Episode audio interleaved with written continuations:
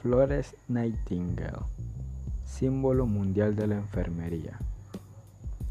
Flores Nightingale es, sin duda, la mujer más famosa en la larga historia de la medicina y es un nombre que es conocido y venerado en todo el mundo. La mayoría de la gente, incluso los del comercio, piensan en ella como la dama de la lámpara, la heroína que salió en la guerra de Crimea y cuidó a los enfermos y heridos en el Scutari.